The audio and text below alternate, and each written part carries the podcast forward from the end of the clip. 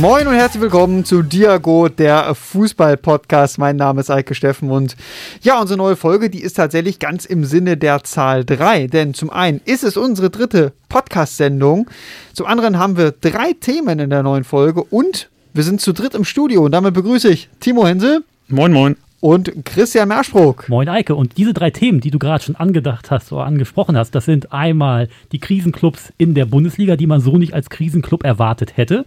Dann die Nationalmannschaft, die bei unserem zweiten Podcast noch nicht gespielt hat, inzwischen aber schon.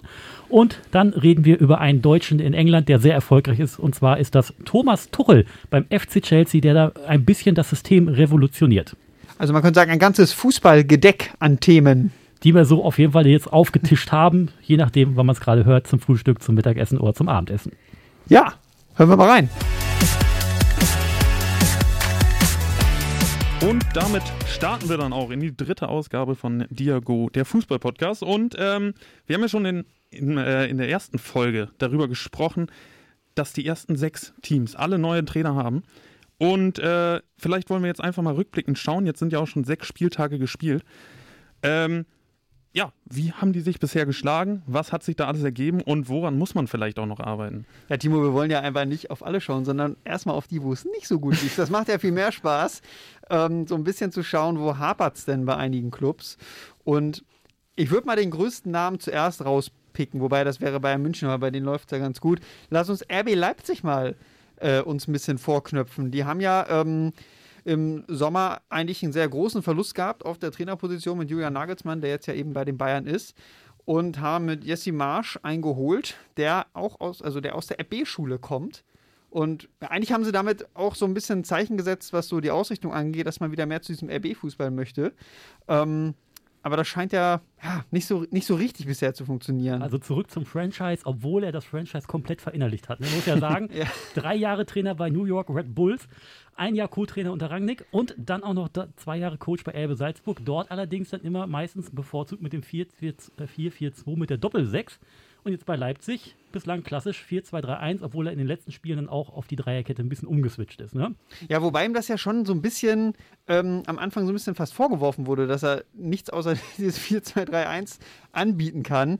Ähm, liegt dann natürlich auch immer daran, wenn du dieses System spielst und du bist nicht erfolgreich, dann ja, dann kritisiert man es, wenn es läuft, dann eben nicht. Ähm, ja, Christian, du sagst es, er hat die Fünferkette auch ausprobiert. Ähm, aber äh, unabhängig vom System, sollte es oder soll es unter Marsch ja dann doch wieder ein bisschen mehr zu diesem RB-Spiel gehen. Also unter Nagelsmann war es ja dann doch sehr ballbesatzlastig das Spiel und eigentlich auch, ich würde mal sagen, defensiv gut abgesichert. Ähm, das ist ja auch, glaube ich, einer der Gründe, warum die Bayern ihn geholt haben, weil mhm. sie auch, ein, also man unter Flick das Spiel war ja defensiv nicht so gut äh, organisiert. Ähm, aber mit Marsch und Leipzig soll es jetzt wieder mehr hingehen zu diesem, zu diesem Pressing-Spiel, Umschaltspiel.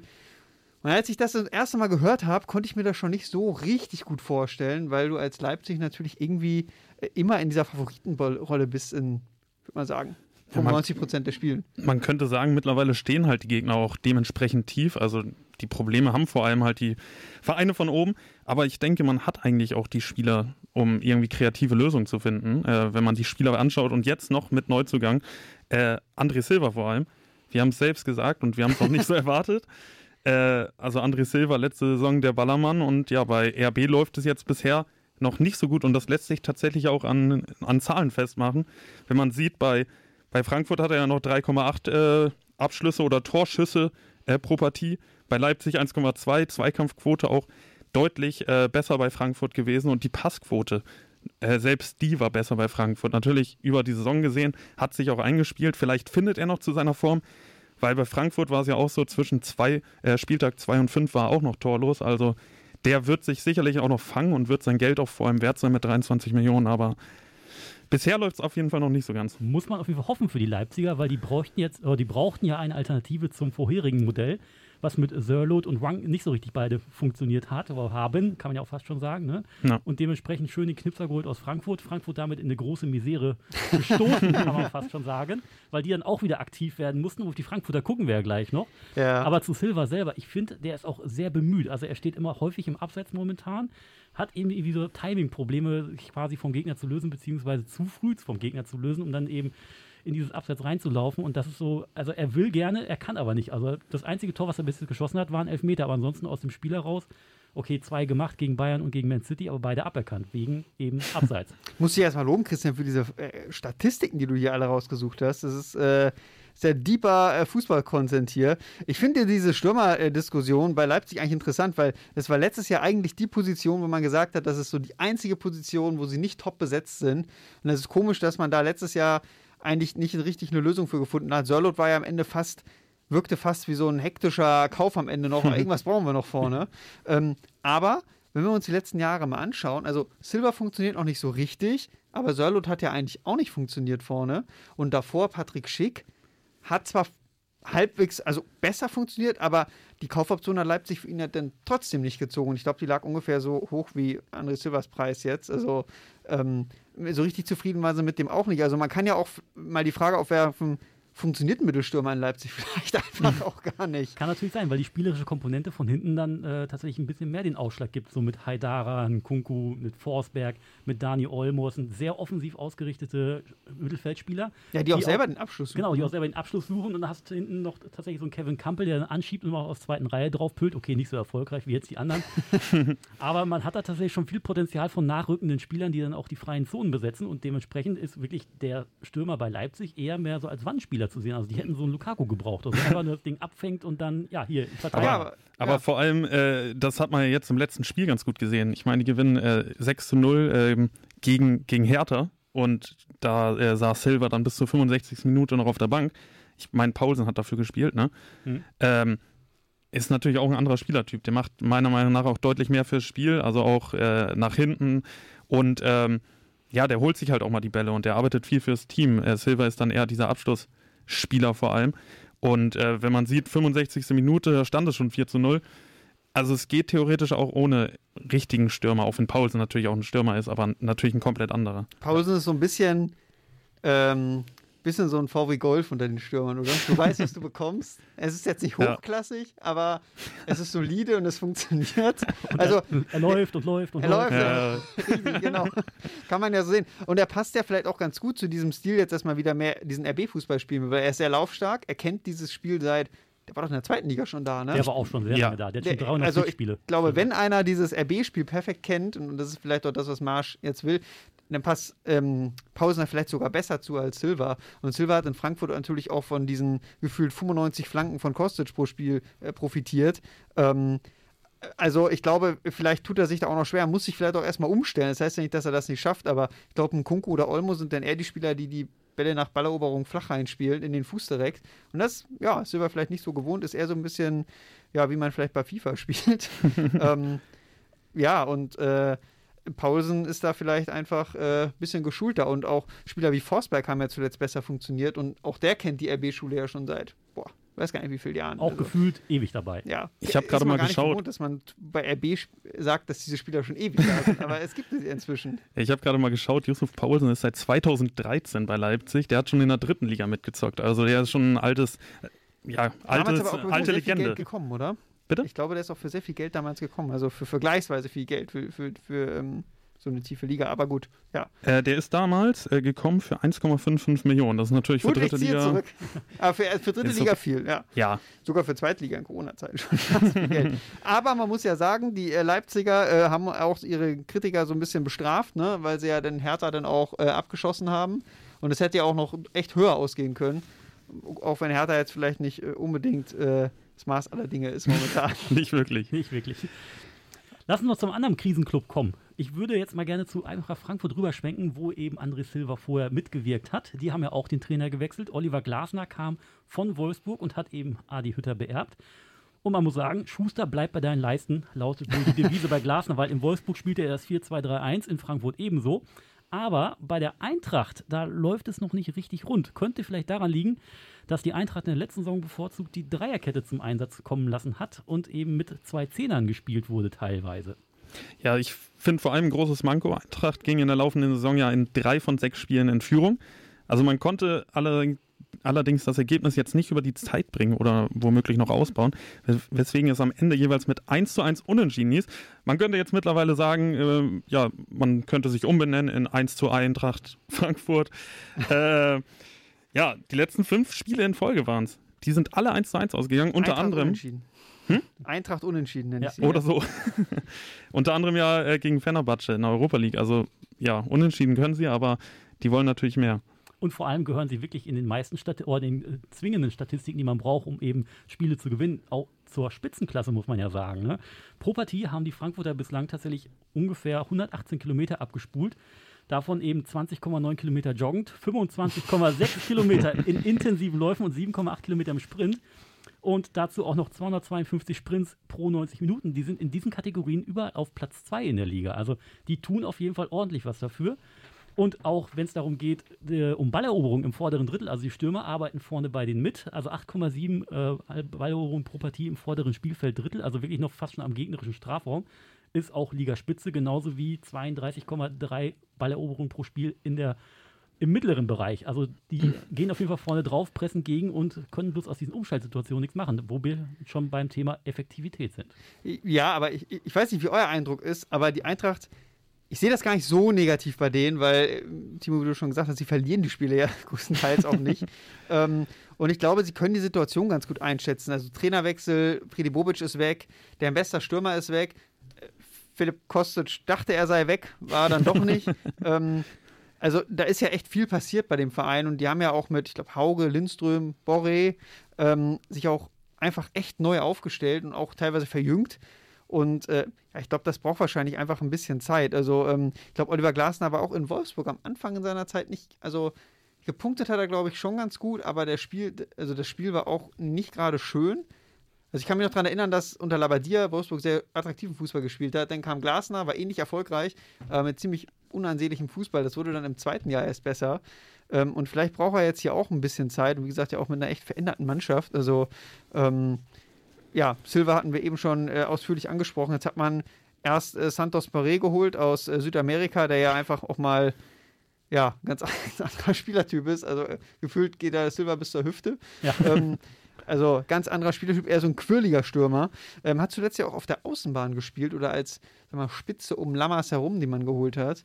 Ähm, Kostic finde ich fast irgendwie so ein Phänomen. Wollte weg, jetzt spielt er doch und macht dann einfach ein Tor, ja, zwei Vorlagen. Ja, ne? ja. Als, als sei nichts gewesen. Als wäre nichts gewesen. Also er hat den Streik komplett aus dem Kopf ausgeswitcht. Also es gibt ja so einen Spieler, die müssen sich dann erstmal wieder so ein bisschen, ich weiß nicht, ob sie motiviert werden müssen oder einige müssen irgendwie erstmal wieder dann in den Rhythmus kommen. Ich habe bei dem das Gefühl gehabt, das hat ihn überhaupt nicht interessiert. Also als, als sei nichts gewesen. Obwohl er gesagt hat, es hat ihn ein bisschen mental belastet. Ja, deswegen ja, konnte er ja auch das eine Spiel nicht machen. Ne? Einfach, genau, ja, aber, aber im Spiel hat man nachher man da nichts mehr von gesehen. Und ich glaube, wenn Kostic jetzt wirklich weg wäre, also dann hätte ich mir wirklich Sorgen um die Eintracht gemacht, aber solange sie den da haben und der Bock hat und äh, offenbar alles ausblenden kann um ihn herum, äh, ist das natürlich eine Waffe. Und jetzt haben sie ja auch mit äh, Lammers noch einen Stürmer geholt, der diese hohen Bälle verwerten kann. Aber das ist ja genau das Ding. Also sie hatten ja Silva und äh, ein Kostic ist letztendlich auch mit seinen Hereingaben ja nur so gut, wie die Stürmer dann in der Mitte sind. Und ähm, ja, mal schauen, wie die jetzt langsam mal in Tritt kommen. Also ein Sam Lammers, der ist natürlich äh, wuchtig. Und ähm, ja, der kann letztendlich auch die ganze Körperlichkeit mal reinbringen. Und äh, man kann insgesamt sagen, in, in, die Intensität ist ja da, aber es fehlt letztendlich die Effektivität. Vor allem, ja, sieht man ja an den 1-1. Aber apropos Effektivität, lass uns vielleicht nochmal auf einen anderen Verein schauen. Und zwar auf Borussia Mönchengladbach. Aktuell auf Platz 11, waren ja letzte Saison auf Platz 8, also sind nicht äh, international unterwegs, was natürlich auch ein Riesending ist. Aber da gab es ja jetzt auch einen Trainerwechsel. Ähm, ja, von Marco Rose zu Adi Hütter letztendlich. Und man muss ja sagen, er darf mit dem Material arbeiten, was vorher schon da war. Ne? Also er hat jetzt wirklich keinen Umbruch. Er darf eigentlich da frei auswählen, wie möchte ich das aufstellen, was kann ich aufstellen. Hat aber das eine Problem bei Gladbacher sind irgendwie die Glasknochenspieler unterwegs.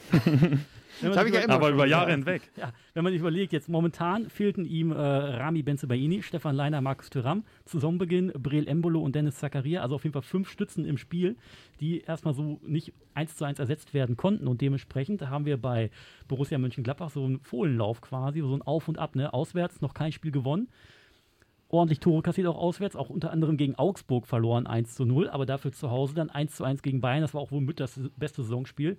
Und jetzt zuletzt natürlich auch das 1 zu 0 gegen Borussia Dortmund, wobei man bei den Dortmundern sagen muss, fehlt natürlich die Sturmmaschine schlechthin, Erling Haaland und natürlich Marco Reus und hat es dem Spiel auch sofort angemerkt. Und der Platzverweis, wenn der nicht gewesen wäre, also wir wollen uns nicht zu groß das Fass aufmachen, aber ich finde, da wirkten so ein paar Umstände mit rein, wo man sagen kann, Ähm, wenn Holland da gewesen wäre und Reus und es vielleicht diesen Platzverweis, das hat einfach einen riesen Einfluss aufs Spiel nicht gegeben hätte. Also wäre das Spiel vielleicht dann doch auch anders ausgegangen. Also viel Spekulation, Gladbach hat es am Ende ja auch gewonnen. Ähm, trotzdem habe ich bei Gladbach so ein bisschen den Eindruck, vielleicht, man hat das letztes Jahr ja alle aus, auf Trainerwechsel und alles auf Marco Rose geschoben. Der war ja im Prinzip, ich, man hätte ihn vielleicht sogar noch, für, keine Ahnung, für Stadtbild von Borussia Mönchengladbach verantwortlich gemacht. Der war ja eigentlich an allem schuld. Ähm, und vielleicht entsteht so ein bisschen jetzt so ähm, der Eindruck, oder vielleicht versteht man so ein bisschen, dass es doch gar nicht alles an Rose lag, sondern dass vielleicht der Kader auch gar nicht so viel hergibt oder Rose halt vorher einfach ungemein viel aus dieser Mannschaft rausgeholt hat. Das Witzige bei Rose ist ja vor allem, dass er drittbester, also punktetechnisch drittbester Vereinstrainer von Gladbach war. Also punktetechnisch. Also der hat sicherlich auch. Inklusive dort, der Rückrunde. Inklusive Rückrunde, tatsächlich. Also da okay. hat er seine, hat er seine Punkte, äh, seinen Punkteschnitt tatsächlich noch gehalten. Aber ähm, ja, ist natürlich jetzt ein schwerer Anlauf. Aber ich denke vor allem, wenn die Leute dann noch zurückkommen, äh, dann ist das ja immer noch eine gute Mannschaft. Aktuell, wenn man guckt, hattest du ja schon gesagt äh, vorhin, ähm, also vor der Aufnahme noch, äh, das ist eigentlich aktuell eine Mannschaft so, ja, Mittelfeld, achter bis zehnter Platz oder so. Sehe ich auch so. Und vor allem jetzt auch die Mannschaft, die gegen Dortmund gespielt hat, da habe ich effektiv, also ich habe da auch manche Spieler äh, im ersten Moment gar nicht erkannt, weil mir waren die bis dahin noch nicht so geläufig. Haben mich gar nicht gegrüßt. nee, aber das gab schon, also ich finde, wenn man die Startaufstellung so sieht, da sind natürlich ein paar Talente bei, aber Leute wie Zakaria oder Leiner, Turam, die sind einfach, das sind halt die Spieler, die die Qualität dieser Mannschaft ausmachen. Wenn die fehlen, hat Gladbach jetzt nicht die Breite im Kader, um die irgendwie ersetzen zu können, finde ich. Und ja, man ist jetzt nicht so gut gestartet, aber wenn man mal auf die nächsten, auf die nächsten Spiele blickt nach der Länderspielpause, kommen natürlich mit Stuttgart, Hertha und Bochum schon drei Gegner, wo man sagt, ähm, da müsste man dann punkten, ne? Da muss man. Ja. Sollte man punkten, ja. auf jeden Fall. Also das sind auf jeden Fall auch dankbare, also ich, ich könnte sogar noch weitergehen, das sind Stuttgart, Hertha, Bochum, Mainz, Fürth. Also das sind natürlich da Mannschaften, äh, gegen die man äh, punkten kann oder muss. Jetzt hatte man ja zum Auftakt. Man hatte Bayern, man hatte Leverkusen, man hatte Dortmund, äh, man hat jetzt vor der Länderspielpause direkt noch äh, Wolfsburg. Also ähm, das sind natürlich auch keine ganz so schlechten Namen. Nee, und nee. da muss man natürlich schauen, wie die ganzen Nationalspieler von Gladbach von den Länderspielreisen wieder zurückkommen. Ne? Womit wir eigentlich auch schon zur nächsten Kategorie übergehen könnten, die wir auf jeden Fall auch ansprechen wollen, nämlich die Nationalmannschaft unter Hansi Flick. Vor unserer zweiten Podcast-Folge hatte Hansi Flick ja seinen ersten Kader als Nationaltrainer berufen und dabei auch für ein paar Überraschungen gesorgt, auf die wir dann gleich eingehen wollen.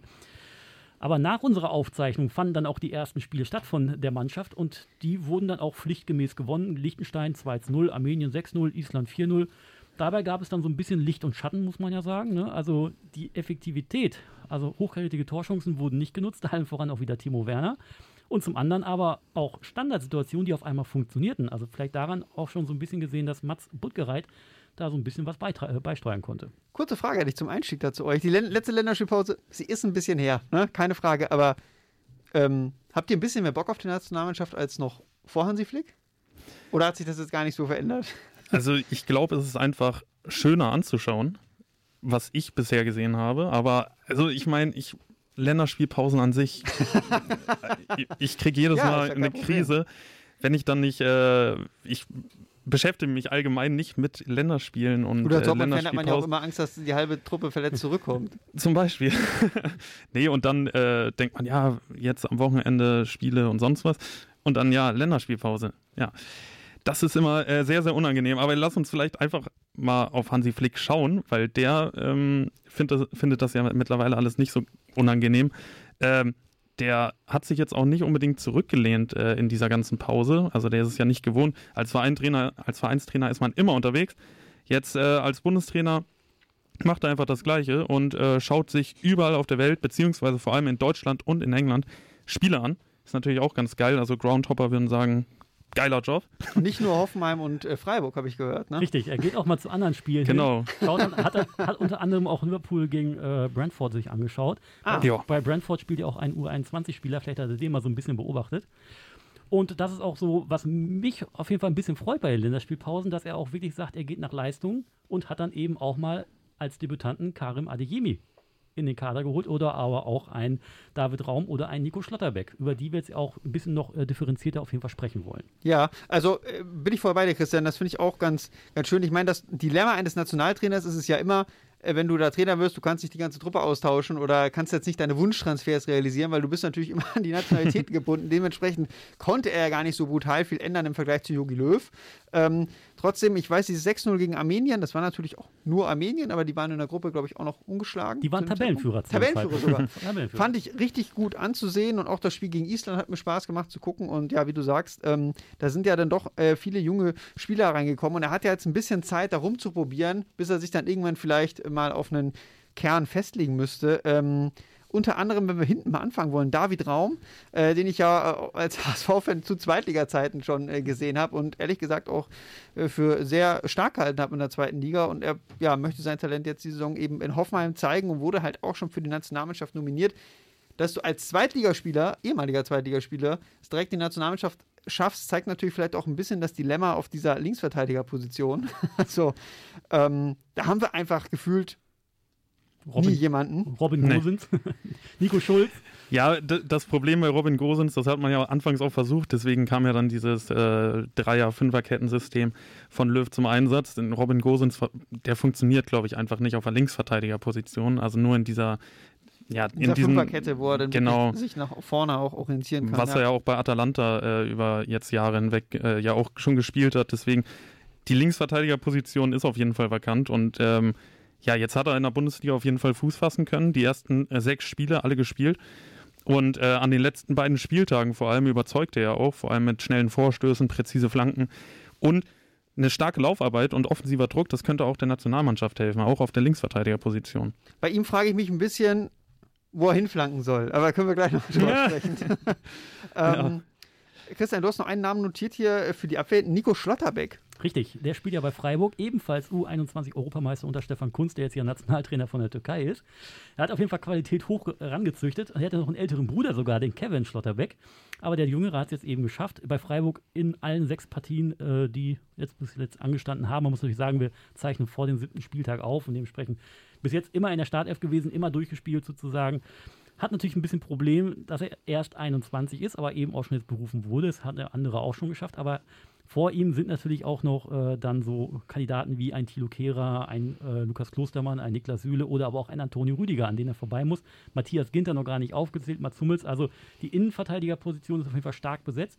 Und er überzeugt auf jeden Fall aber auch schon mit einem guten Spielaufbau und guten Vertikalpässen. Also da ist auf jeden Fall Potenzial vorhanden bei ihm. Ja, trotzdem glaube ich auch, wie du sagst, in der Innenverteidigung wird es, glaube ich, in naher Zukunft schwierig sein, ähm, sich als Talent da reinzuspielen, weil die Auswahl da einfach da ist und auch Leute wie Rüdiger, Süle oder vor allem natürlich auch Klostermann äh, auch noch gar nicht so alt sind. Ähm, also auch da, da sehe ich es ein bisschen schwierig, ehrlich gesagt, da reinzukommen. Äh, muss man sich aber allgemein, glaube ich, als DFB-Fan, ne?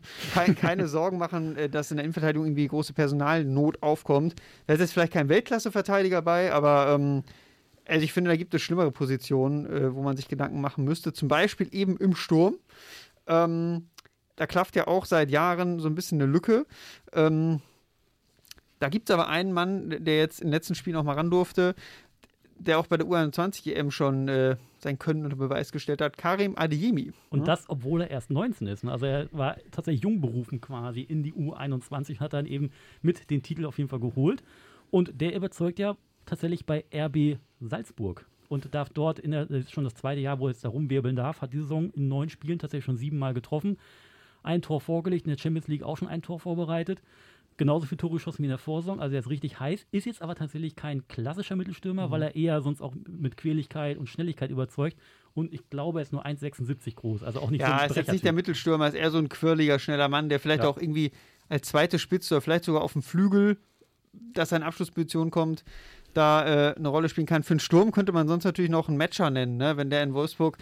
Der ja. soll, also weiß jetzt nicht, ob er die Qualität so mitbringt, aber so als Stürmertyp wäre er zumindest einer, der mit seiner Größe, mit seiner Physis vielleicht dann auch mal so eine Flanke von David Raum verarbeiten könnte. Also das ist, fällt mir so als einzigen Stürmer jetzt ein, wenn wir jetzt natürlich nicht den Namen Simon Terodde nennen wollen. ich sehe ihn auch so ein bisschen als Aggressive Leader tatsächlich. Also bei der U21 ist er immer vorangegangen, hat die Räume zugestellt und hat sehr viel fürs Team gearbeitet. Und das könnte bei der Nationalmannschaft dann auch wirklich funktionieren, also eine Etage höher. Wenn wir jetzt an Stürmer überhaupt nachdenken, hätte ich noch einen großen, der in diese Rolle reinschlüpfen könnte. Spielt bei Arminia Bielefeld, aber kommt noch nicht zum Zuge, Janni Serra. Achso, ich dachte Fabian Klos. auf lange Sicht sicherlich auch auf jeden Fall interessant. Bei Serra bin ich ein bisschen skeptisch, ehrlich gesagt. Aber, ja. ähm, fand ihn schon in der zweiten Liga gut, aber jetzt auch nicht herausragend. Aber, von daher. Ähm, aber was haben wir denn? Muss man halt auch so habe ich gerade schon gesagt. Nein, das ah, war natürlich okay. ein Spaß. Ähm, ja. ja, ein Matcher sehe ich da irgendwie schon als ersten. Also zur Not muss man halt irgendwas ohne Stürmer spielen, aber man, also. haben, sie, ja, haben sie ja immer versucht und wenn, wenn man auch einen Werner hat, also Werner ist natürlich jetzt gerade nicht in seiner besten Form, aber auch als er in, in einer guten Form war bei Leipzig, hat er in der Nationalmannschaft halt noch nicht Fuß fassen können. Und ja, muss man schauen, man hat es ja auch mal mit Müller versucht als äh, Stürmer oder verschiedene Gnabry hat ja auch schon versucht vorne zu spielen als hängende Spitze oder als letztendlich richtige Spitze. Das schwierig. Kai Havertz. Kai Havertz, genau. Auch so eine hängende Spitze oder Marco Reus. Ihr beide seid ja beide Dortmund-Fans. Wie sehr hat euch denn überrascht, dass ein Moda Hut zurück ist? Tatsächlich nach der Rückrunde nicht so sehr überrascht, ja. weil er doch dann ordentlich Leistung gebracht hat. Aber den sehe ich jetzt tatsächlich noch nicht als Startspieler oder als Startelf-Kandidaten, weil er kommt momentan an Kimmich und Goretzka in der Zentrale nicht vorbei auf der Sechser-Position. Das Einzige, was für ihn vielleicht dann doch ein bisschen besser sein könnte, wäre diese offensivere Achterposition, die letztmalig von Ilkay Gündogan besetzt wurde. Da könnte er vielleicht so ein bisschen reinstoßen. Hat sich jetzt aber erstmal erledigt für die Länderspielpause, weil er mit einer Innenbanddehnung im Knie sowieso ausfällt. Ah, okay, weil ich, ich fand es also so aus der Distanz gesehen sehr überraschend, dass er in Dortmund auf einmal wieder so eine Rolle inne hatte und jetzt ja auch mit Bellingham zusammen da ähm, eigentlich gesetzt ist im, im Zentrum auf dieser, ich glaube, der spielt auch so eine Achterposition ja. meistens, ne? Hatte nur gelesen, dass er sehr viel ähm, Pässe nach vorne spielt, aber statistisch auch wohl mit die meisten, zumindest war es am Anfang der Saison jetzt, die meisten äh, Fehlpässe ins vordere Drittel spielt, wo ich gelesen habe, dass ihm da noch so ein bisschen die Balance fehlt zwischen wann spiele ich den Ball nach vorne und wann vielleicht nicht. Aber ja, also er spielt halt auch gerne die riskanten Bälle, aber wenn die riskanten Bälle dann wirklich zum Schnittstellenpass werden, wenn man da vorne einen Erling Haaland hat, einen ganz verrückten, dann äh, kann das natürlich was werden. Und ich finde seine Leistung, also mittlerweile vor allem, er hat auch mit der Systemumstellung, also davon hat er auf jeden Fall profitiert mit Rose, dadurch, dass er jetzt mittlerweile auch mit vier so ja, zentralen Spielern spielt. Meiner Meinung nach äh, hat der einen riesen Schritt gemacht und profitiert einfach extrem dadurch. Und ich finde, ein richtig, richtig geiler Spieler. Vor allem ist er auch so ein Trainingsweltmeister. Ne? Immer wenn du hörst so von internen Sachen von Kiebitzen, die irgendwie das Training bei Dortmund beobachten, die sagen, egal wer der ist, ob da ein Witzel war, ein Delaney, im Training hat immer Moda Hut das äh, Ganze, die Kommandos gegeben und alle Ansagen gemacht, aber wenn es dann in die Bundesliga reinging oder in andere Spiele, wo er dann mal vielleicht die Verantwortung tragen konnte. Hat man ihn nicht mehr verstanden auf dem Platz. Hat es nicht mehr funktioniert. Okay. Also er, aber, er, war tatsächlich Trainingsweltmeister bislang. Ja, ich muss, ich muss aber sagen, das äh, merkt man also vor allem in der Zeit, wo keine Zuschauer da waren, hat man auch Moda, Hut immer sprechen hören. Also der ist wirklich immer am Reden und äh, man dachte auch, ja, vielleicht profitiert er letztendlich auch dadurch, dass keine Fans im Stadion sind, aber auch mit Fans funktioniert das ganz gut. Und ähm, ja, ich habe einen Kollegen, der hat mal äh, ja, bei der ersten Mannschaft von Dortmund mittrainiert und der hatte genau das Gleiche gesagt. Moda Hut, ein Weltklasse-Spieler, also ich glaube, auf dem Papier oder immer wirklich effektiv ist, das einfach ein richtig geiler Spieler und deswegen auch nationalmannschaftsmäßig äh, absolut verdient, meiner Meinung nach. Wenn ja. er denn mal jetzt die Leistung konsequent über einen ja. langen Zeitraum bringen würde. was nach der gelb-roten Karte natürlich nicht geht. Schwierig. Konsequentes Leistungsbringen, das ist sicherlich auch das, was Thomas Tuchel sich wünscht, ähm, der ja Trainer beim FC Chelsea ist. Und ich würde, glaube ich, mal so locker in unser drittes Thema übergehen. Oder ist euch das, äh, wollt ihr noch weiter über die Nationalmannschaft sprechen? Nein, ich kenne das gar nicht von euch, dass ihr so lange bei der Nationalmannschaft, vielleicht habe ich euch mit Dahut auch gelockt, aber äh, sonst, sonst äh, die Nationalmannschaftsblocks hier immer so schnell durch. Aber ich spüre, ich spüre durch den Trainerwechsel zu Hansi Flicken und den jungen Leuten, egal was ihr mir erzählt, ich spüre hier eine gewisse Euphorie und das ist ja irgendwie auch gut, oder? Der Vibe ist da. Ja, das bis zum nächsten 0-0. Ja. Ja, aber ich hatte gerade schon den FC Chelsea angesprochen, da wollen wir nämlich als drittes Thema draufschauen. Ähm, allgemein so ein bisschen auf die Premier League, weil wir da halt auch, ja, das kennen wir in Deutschland gar nicht mehr, einen spannenden Titelkampf, weil in den letzten zehn Jahren war es hier ja irgendwie immer gleich. Leider. Ähm, in England ist es allerdings ein bisschen abwechslungsreicher, zumindest was die Teams angeht, die um den Titel spielen wollen. Und einer Verein ist eben der erste FC Chelsea. Erster FC, weiß ich gar nicht, aber der FC Chelsea auf FC jeden Chelsea. Fall. Nur FC. Ja, weiß nicht, ob es der erste äh, Fußballclub Chelsea ist, nur Chelsea. Ähm, die ähm, ja von Thomas Tuchel trainiert, Champions League gewonnen haben und eben jetzt auch im Titelrennen sind und äh, auch ein bisschen was gemacht haben an der Mannschaft. Zumindest was erstmal die Abgänge anbelangt, muss man ja sagen. Also normalerweise kennt man das ja von Chelsea. Die leihen sich 1000 Spieler aus, verleihen 1000 Spieler so in der Sommerpause. Irgendwann kommt einer mal zurück und startet dann vielleicht durch. Also, war zum Beispiel ein Marco Marin, der es dann aber woanders schafft, in zwölf anderen Stationen. Ne? Mo, Mo Salah. Ja, ähm, abgegeben haben sie auf jeden Fall Tammy Abraham, Kurt Zuma, Fikayo Tomori, David Sapacosta und Victor Moses und haben damit 122 Millionen eingenommen. Also die haben diesmal tatsächlich nicht verliehen, sondern wirklich verkauft, was so ganz Chelsea untypisch ist. Dieses Geld wurde natürlich aber auch reinvestiert, aber eben dann nur in zwei Personalien. Die eine ist der schon vorhin angesprochene Romelu Lukaku, den man da vorne noch gerne füttern kann. Ne? Und dann eben Konkurrenz ist auch für Timo Werner vorne drin im Sturm. Und äh, dann haben sie noch geholt Saul Niguez und insgesamt 120 Millionen. Also immer noch ein Transferplus von 2,5 Millionen, was komplett Chelsea untypisch ist. Womit sie dich natürlich äh, clever ähm, jetzt ein äh, bisschen gelingt haben, vielleicht, Christian, weil Saul ist natürlich nur geliehen. Für den wird ja, ja, hast du erwähnt, aber für den wird ja auch noch eine Ablöse anfallen. Wenn sie die natürlich diesen Sommer schon gezahlt hätten, wäre man wahrscheinlich im Minus gewesen. Ja, ich, also ich meine, es ist Saul US dann 30 Millionen oder so, habe ich mal gehört. Ich bin mir jetzt nicht ganz sicher. Also es ist immer noch mega günstig, meine ich. Oh, okay. Ähm, aber so oder so, äh, meiner Meinung nach ein untypisches Transferfenster für Chelsea, vor allem weil man effektiv Plus gemacht hat. Aber man kann ja auch mal so schauen, äh, was hat Thomas Tuchel denn überhaupt verändert? Weil ja, als Vorgänger war ja Frank Lampard, äh, der nach 18 Spieltagen dann entlassen wurde. Und der lag äh, das Team noch auf Rang 10 und laut seiner Aussage oder laut der Aussage des ehemaligen äh, ehemaligen Spielers, war aus dem Kader nicht mehr rauszuholen. Also ich glaube, Thomas Tuchel hat das dann ein bisschen relativiert, beziehungsweise komplett auf den Kopf gestellt. Ja, vielleicht, weil er auch ein bisschen mehr äh, taktisch unterwegs ist und auch mal gerne während des Spiels taktische Umstellungen vornimmt und dann mal eben von einem 4-2-3-1 auf ein 4-3-3 umbaut oder aber auch äh, dann eine Dreierkette auf einmal herzaubert, wo dann ein Außenverteidiger ein bisschen asymmetrisch nach vorne wegkippen lässt. Und das hat vielleicht Lampert noch nicht so drauf. Liegt vielleicht auch ein bisschen daran, dass er quasi fast noch ein Trainer Novize ist. Der kam ja von Derby County oder so. Ich glaube, er hat eine Saison da trainiert und wurde dann äh, hochgezogen, ne? Und ja, muss man mal schauen. Da fehlt ihm vielleicht so ein bisschen das Know-how, beziehungsweise vielleicht die Trainerausbildung, dass er sofort so reingeschmissen wird. Natürlich hat er als Spieler, also als Spieler selber natürlich viele Trainer mitbekommen und hat dem auch viel aufsaugen können, aber wenn man selber in der Linie steht, ist es komplett was anderes. Aber es hat ja am Anfang ganz gut funktioniert unter ihm und er hat einfach einen riesen Status bei Chelsea, auch gerade bei, bei den Fans und man hat ein bisschen gemerkt, als, als er entlassen wurde, ich glaube, für Thomas Tuchel war es am Anfang nicht ganz so leicht, weil ähm, die Fans es schon sehr, sehr kritisch gesehen haben, dass, ähm, dass Lampard nicht mehr Trainer war. Die waren ja richtig äh, erbost über die Geschäftsführung. Ähm, kann den Chelsea-Fans nur empfehlen, wenn sie sowas lernen wollen, Trainerwechsel, äh, bei mir melden beim HSV, äh, zeige ich denen. Also da gewöhnt man sich dann auch dran als Fan. Aber hast du einem Hollerbach hinterher geweint? Also zum Vergleich. Nein, tatsächlich gar nicht.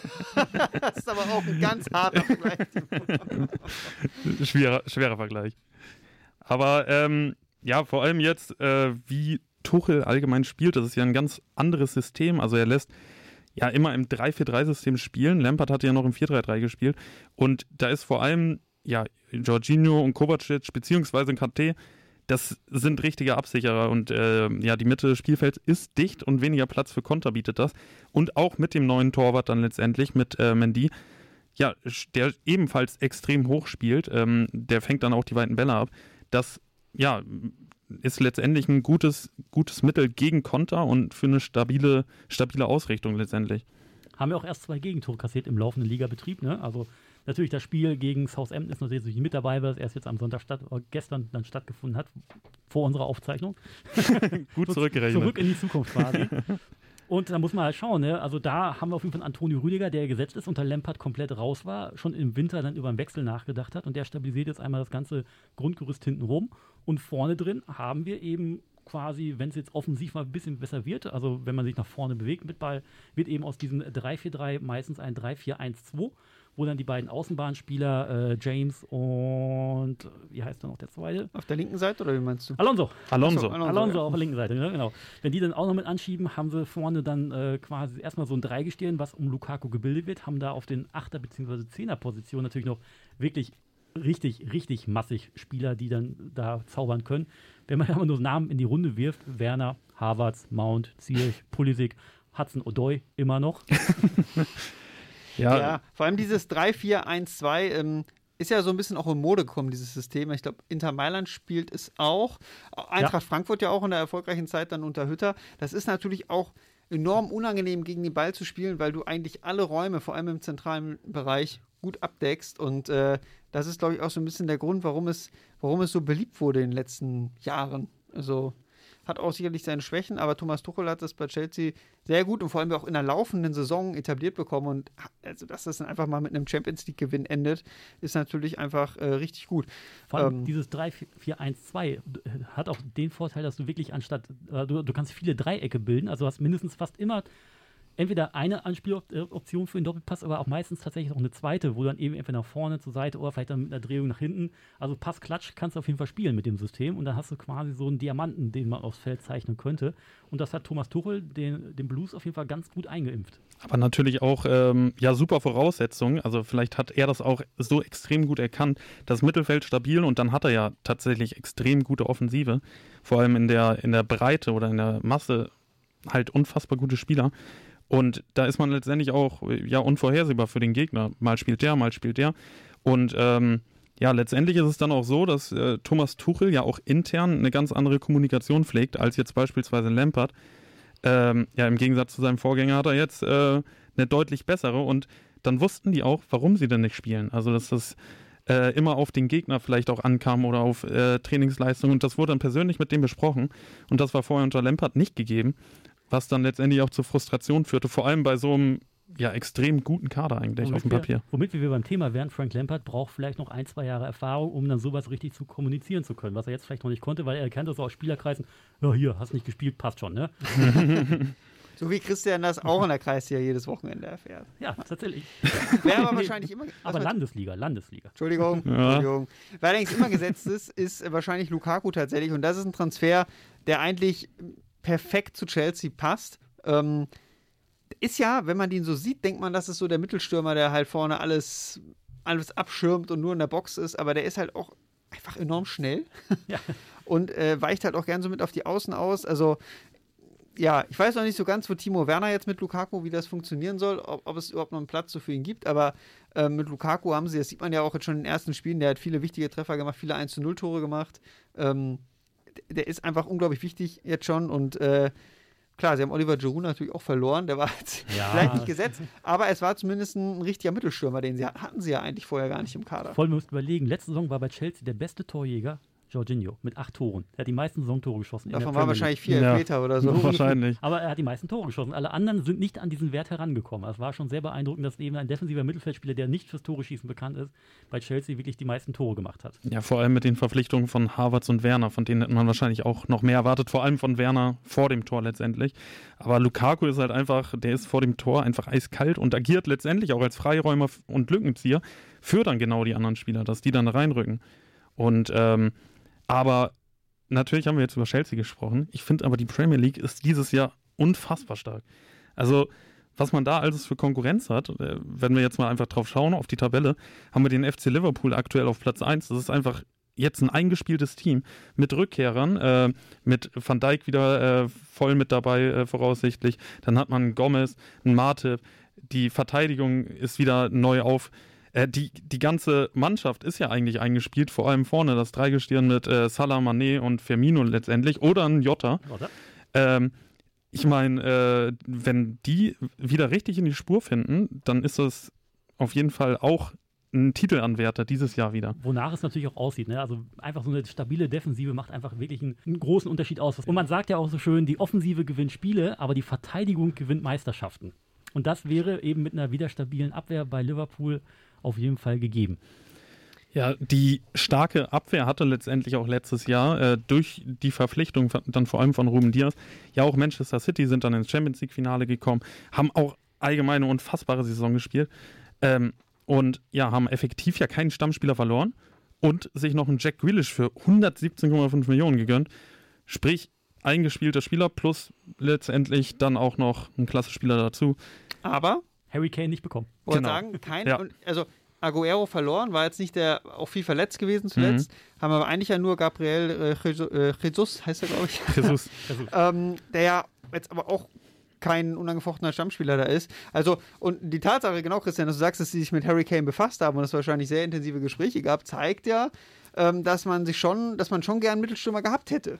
Und, äh, also ich frage mich. Keinen, weil sie keinen haben im Kader. Und äh, da kann Guardiola noch so gern ohne spielen. Es gibt ja immer genug diese Spiele, wo du am Ende unbedingt ein Tor brauchst und das Spiel dann auch so zerfahren ist und du am Ende natürlich mit langen Bällen, mit Flanken arbeitest und ja, dann bräuchte man vielleicht so einen Stürmer. Um eben mal so ein 0 zu 1 oder 0 zu 2 in Paris umzudrehen, wie in der Champions League jetzt ja gesehen haben, äh, unter der Woche, wo sie eben 2-0 verloren haben und dann offensichtlich zwar nachgelegt haben, aber keinen richtigen Mittelstürmer dann hatten vorne. Aber äh, also zum Thema Stürmer, ich frage mich, ob das allgemein einfach funktionieren würde, weil Guardiola spielt irgendwie gefühlt immer bei jeder Mannschaft, spielt ja ohne effektiv richtigen Stürmer. Aguero war ja jetzt auch kein klassischer Mittelstürmer, der war ja trotzdem noch, also Wiesel. Ja, aber bei. Also flink. Wenn wir jetzt überlegen, bei Bayern hat er Lewandowski gehabt. Okay, das ist eine Ausnahme. da hat er einen richtigen Mittelstürmer gehabt. Aber wenn ich jetzt beispielsweise mal, das ist jetzt schon länger her, an Barcelona die Zeit denke und äh, an die Zeit ähm, mit Ibrahimovic, auch klassischer Stürmer, da hat das überhaupt nicht funktioniert. Dann hat Messi gespielt im Sturmzentrum und ich weiß nicht, ob es dann effektiv funktionieren würde, aber wenn sie sich damit befassen, haben sie ja vor allem den Plan, dann damit vielleicht zukünftig zu starten. So sieht's aus. Aber trotzdem, also wenn wir, wir haben Liverpool schon mal jetzt genannt, Manchester City genannt, ähm, dann, dann haben wir noch. Den Krösus müssen wir noch nennen. Manchester Chelsea natürlich. Manchester United, genau. Ähm, ein, ein, Team, was ähm, Transfers getätigt hat, wie man sonst vielleicht nur von FIFA kennt. Ähm, einfach mal Cristiano Ronaldo zurückgeholt. Ähm, dazu Jaden Sancho geholt und auch noch Rafael Varan, der über viele Jahre einfach auf Top-Niveau bei Real Madrid gespielt hat. Also eigentlich fragt man sich jetzt nicht, wird United Meister, sondern eigentlich fragt man sich, wie setzen die das jetzt in Sand? Ja. Also, ähm, das ist ein unglaublich gutes Team. Ähm, und ich finde es cool zu sehen, dass man wirklich so eine Top 4 hat. Alle haben Top-Kader, aber am Ende wird, wird halt nur einer Meister. Und also kann man gegen die Premier League noch so viel sagen, aber ähm, der Meisterschaftskampf, glaube ich, ähm, der wird richtig spannend und so, sowas gibt es ja in Europa sonst, glaube ich, gar nicht. In Italien vielleicht noch, weil Juventus Turin immer so ein bisschen schwächelt zuletzt. Ne? Ja. Ähm, aber in Spanien, ja gut, haben wir vielleicht einen Dreikampf, muss man mal sehen, aber meistens auch eher nicht. Nee. Ähm, in der Bundesliga müssen wir nicht drüber reden. Nee. in Frankreich, wenn alles glatt läuft. Eigentlich auch nicht. Eigentlich auch nicht. Gut, wurden wir jetzt letztes Jahr abgestraft für so eine Aussage, aber wenn man mal realistisch ist, eigentlich nicht. Und in England ist es halt total spannend und ähm, da kann man jetzt überhaupt nicht sagen, finde ich, wer da Meister wird, oder? Nee, überhaupt nicht. Also ich könnte jetzt gar keinen. Habt ihr da einen Favoriten? Also normalerweise hätte ich gesagt Man City, aber da jetzt wirklich alles so gut da harmoniert bei, bei den meisten Kadern, ist es wirklich so ein offener Vierkampf, wo die anderen erstmal alles Nachsehen haben werden. Also ich ich finde es dieses Jahr unfassbar geil, die äh, Premier League einfach zu schauen. Ich will aber spontan tippen auf Liverpool, weil die eben den Menschenfänger Jürgen Klopp haben. Wir schauen mal, was sich so bis zum nächsten Podcast daraus entwickelt und wünschen euch einen schönen Tag oder eine schöne Nacht, je nachdem, wann ihr unseren Podcast Das ist ja schön, man kann uns zu jeder Zeit hören. Genau, je nachdem, wann ihr hört. Macht's gut.